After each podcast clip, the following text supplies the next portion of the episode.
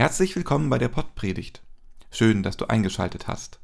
Robert Vetter und ich, Christoph Marsch Grunau, sind Pastoren im evangelischen Kirchenkreis Delmenhorst-Oldenburg-Land. Alle haben einen Platz am Tisch. Wir wünschen dir viel Spaß mit der Pottpredigt. Jesus sprach: Es war ein Mensch, der machte ein großes Abendmahl und lud viele dazu ein. Und er sandte seinen Knecht aus zur Stunde des Abendmahls den Geladenen zu sagen: Kommt, denn es ist schon bereit. Da fingen sie alle an, sich zu entschuldigen. Der erste sprach zu ihm, Ich habe einen Acker gekauft und muss hinausgehen und ihn besehen. Ich bitte dich, entschuldige mich. Und ein anderer sprach, Ich habe fünf Joch Ochsen gekauft und ich gehe jetzt hin, sie zu besehen. Ich bitte dich, entschuldige mich. Wieder ein anderer sprach, Ich habe eine Frau geheiratet, darum kann ich nicht kommen. Und der Knecht kam zurück und sagte das seinem Herrn. Da wurde der Hausherr zornig und sprach zu seinem Knecht, Geh schnell hinaus auf die Straßen und Gassen der Stadt und führe die Armen und Verkrüppelten und Blinden und Lahmen herein. Und der Knecht sprach, Herr, es ist geschehen, was du befohlen hast, es ist aber noch Raum da. Und der Herr sprach zu dem Knecht, Geh hinaus auf die Landstraßen und an die Zäune und nötige sie hereinzukommen, dass mein Haus voll werde. Denn ich sage euch, keiner der Männer, die eingeladen waren, wird mein Abendmahl schmecken. Liebe Hörerinnen und Hörer, eine Geschichte aus dem Lukasevangelium, aus dem Leben gegriffen. Eine Geschichte, die sich um ein Gastmahl dreht. Ein Gastmahl ist nicht nur ein Ort der Nahrungsaufnahme, es ist ein Ort der Gemeinschaft, der Verbindung, der Freude und der Feier. In der orientalischen Kultur, aus der diese Geschichte stammt, war Gastfreundschaft eine ernsthafte Sache. Man könnte sogar sagen, sie war heilig. Man lud Gäste ein, um Ehre und Respekt zu zeigen, und das Essen gemeinsam zu teilen war ein Ausdruck von Gemeinschaft und Verbundenheit. Aber es ging nicht nur um das Teilen von Speisen. Wer zu Tisch geladen wurde und wer nicht, wer wo saß und wer welchen Platz bekam, das alles sagte viel aus über die sozialen Beziehungen der Menschen. In unserer Geschichte spielt der Gastgeber eine besondere Rolle – er ist derjenige, der das Fest ausrichtet, der die Einladungen ausspricht. Er entscheidet, wer zu seinem Fest kommt und wer nicht.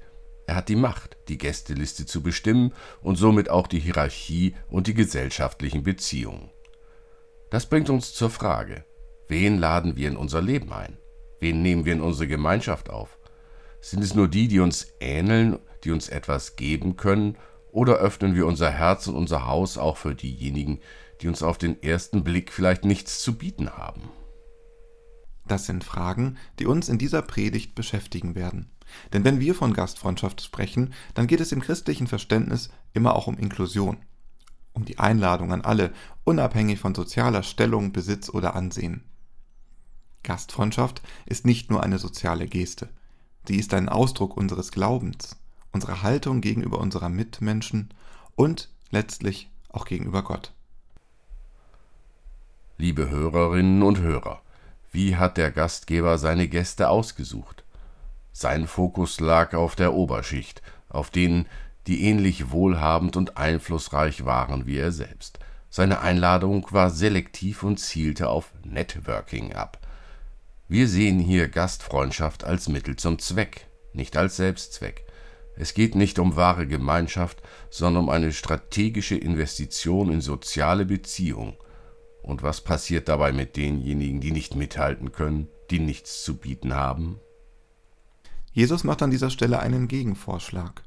Er fordert den Gastgeber heraus und sagt im Grunde, lade gerade die ein, die nichts haben, die keinen sozialen Status oder Reichtum mitbringen.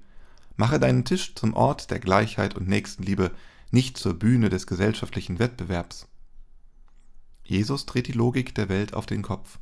Im Reich Gottes zählt nicht, was du hast oder wer du bist, sondern wie du liebst und wen du in dein Herz lässt. Und hier geht es nicht nur um ein nettes Gefühl, sondern um konkretes Handeln. Das heißt, den Armen, den Ausgegrenzten, den Kranken einen Platz an unserem Tisch und in unserem Leben geben.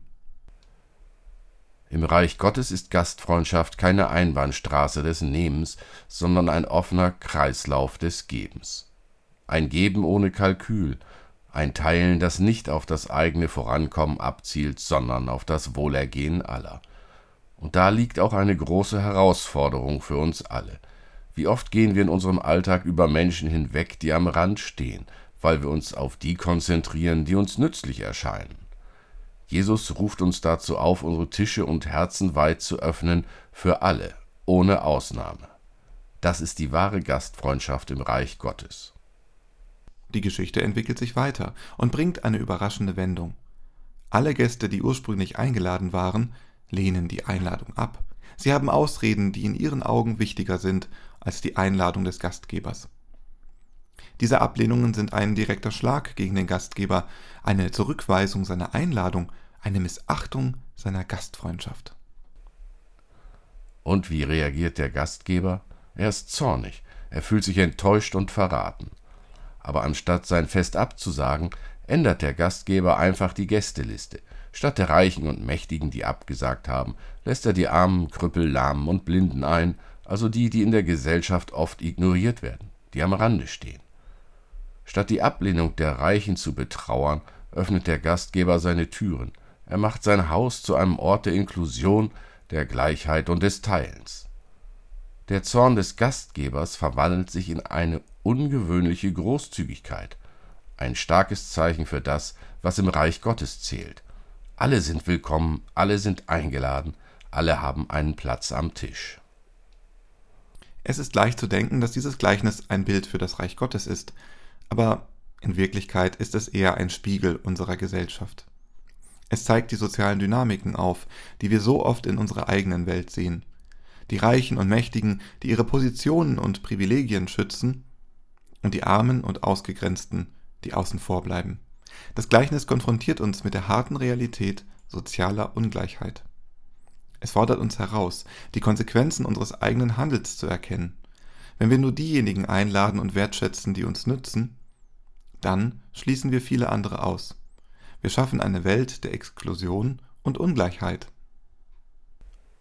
Das bringt uns zu der kritischen Frage, wer ins Reich Gottes hineinkommt. Jesus sagt in unserer Geschichte sehr deutlich, keiner der Männer, die eingeladen waren, wird mein Abendmahl schmecken. Mit anderen Worten, diejenigen, die sich auf ihren Status und ihre Macht verlassen, werden das Reich Gottes verpassen. Diejenigen, die am Rande stehen, sind die wahren Gäste im Reich Gottes.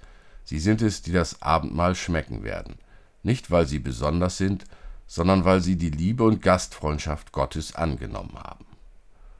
Wen sind wir bereit einzuladen? Wen sind wir bereit zu lieben? Diese Fragen bestimmen, ob wir im Reich Gottes leben oder nicht. Jesus fordert uns auf, ohne Kalkül zu teilen. Kein Abwägen von Geben und Nehmen, nein, einfach teilen. Es ist genug da, sagt Jesus. Es gibt mehr als genug Liebe, mehr als genug Gnade, mehr als genug Gemeinschaft für uns alle. Das macht die Großzügigkeit Gottes aus. Gott hält nichts zurück. Er gibt und gibt und gibt. Er gibt seinen Sohn für uns. Er gibt uns seine Gnade und seine Liebe. Er gibt uns den Heiligen Geist. Und er lädt uns ein, in dieser Großzügigkeit zu leben, sie zu verkörpern, sie auszustrahlen. Und es bedeutet, an den Tisch der Gemeinschaft zu rücken.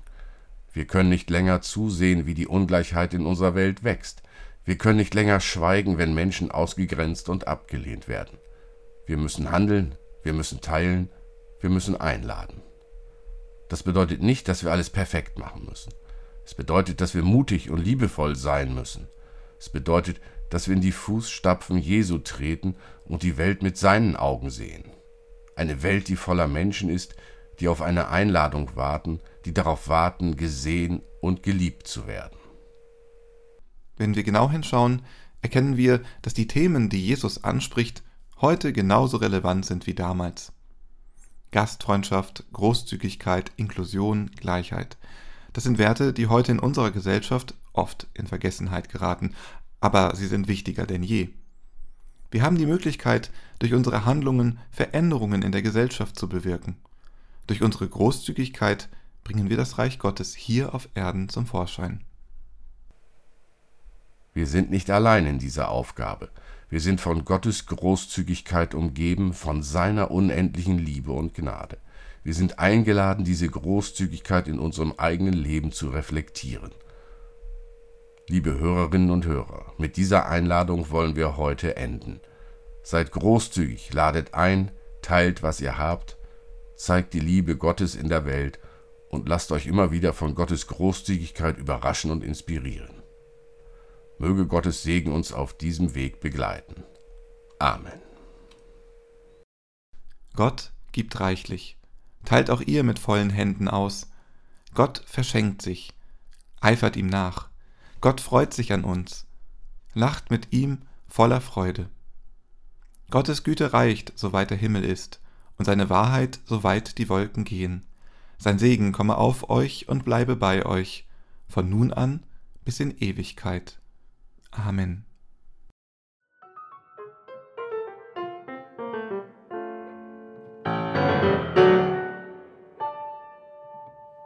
Dieser Podcast ist ein Angebot des evangelisch-lutherischen Kirchenkreises Delmenhorst-Oldenburg-Land.